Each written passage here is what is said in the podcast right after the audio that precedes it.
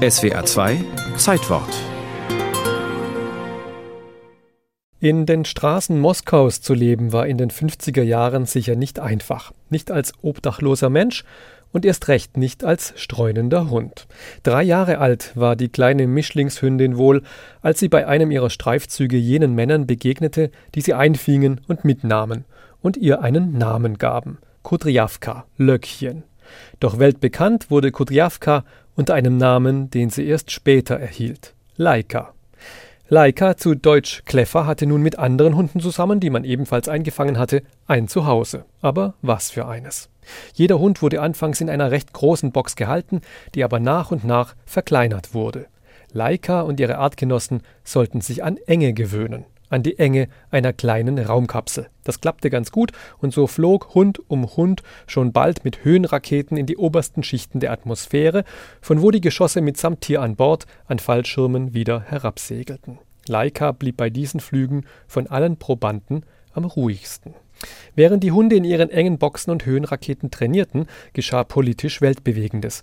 Die Sowjets schossen mit Sputnik 1 den allerersten Satelliten der Menschheit in eine Erdumlaufbahn. Die westliche Welt empfand ihn als eine unantastbar hoch über ihr kreisende Bedrohung. Dieser Sputnik-Schock war ein großer Erfolg für die sowjetische Propaganda. Khrushchev wollte unbedingt nachlegen. Und tatsächlich, kaum einen Monat nach Sputnik 1 begrüßte der Zeitfunk des Südwestfunks seine Hörer mit diesen Worten und Geräuschen.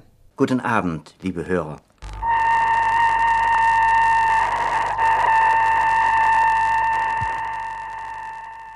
Seit gestern hört die Welt wieder diese Signale aus dem Weltenraum.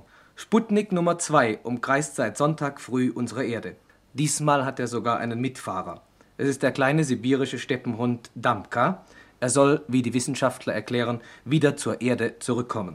Kudryavka, Damka, mit all den Namen war immer der eine Hund gemeint, Laika. Um wie von Khrushchev gewünscht, schnellstmöglich ein Lebewesen in den Erdorbit einschießen zu können, hatten die Techniker die Sputnik-Kapsel in aller Eile umgebaut. Sie bot nun gerade so viel Platz, dass die sechs Kilogramm leichte Leica in ihr stehen oder liegen konnte. Futter erhielt sie in Form eines Nährgels, die Luft in der Kapsel wurde ständig erneuert und, ganz wichtig, eine Temperaturregelung war auch vorhanden. Denn in der Umlaufbahn würde die Kapsel auf der Tagseite der Erde starker Sonnenhitze ausgesetzt sein und auf der Nachtseite tiefster Kälte.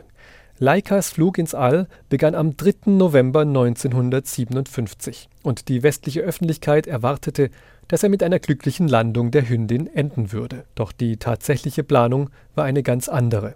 Das Nährgel würde nicht ewig reichen und der Satellit konnte den Wiedereintritt in die Erdatmosphäre nicht überstehen. Deshalb sollte Laika nach zehn Tagen im All eine vergiftete Futterration verabreicht werden. Doch soweit kam es nicht. Schon nach drei Erdumkreisungen erreichten die Bodenkontrolle bei Moskau keine Lebenszeichen mehr. Laika war nach wenigen Flugstunden tot. Ursache war vermutlich der eilig konstruierte, aber defekte Hitzeschild. Die Temperatur in der Raumkapsel stieg auf 40 Grad. Laika konnte dem nicht lange standhalten. Die Sowjets werteten Laikas Flug als Erfolg. Propagandatechnisch ergab sich aber durch den Tod der Hündin ein Problem. Denn im Westen hieß es schnell das arme Tier, typisch Russen. Um dieser negativen PR nicht Vorschub zu leisten, schwieg sich die russische Raumfahrt lange über Laikas Schicksal aus. Was genau passiert war, wurde erst im Jahr 2002 bekannt. Zur Erde zurück kam Laika dann am 14. April 1958, als der Satellit Sputnik 2 mehr als fünf Monate nach seinem Start über dem Karibischen Meer beim Eintritt in die Erdatmosphäre mit der toten Hündin an Bord verglühte.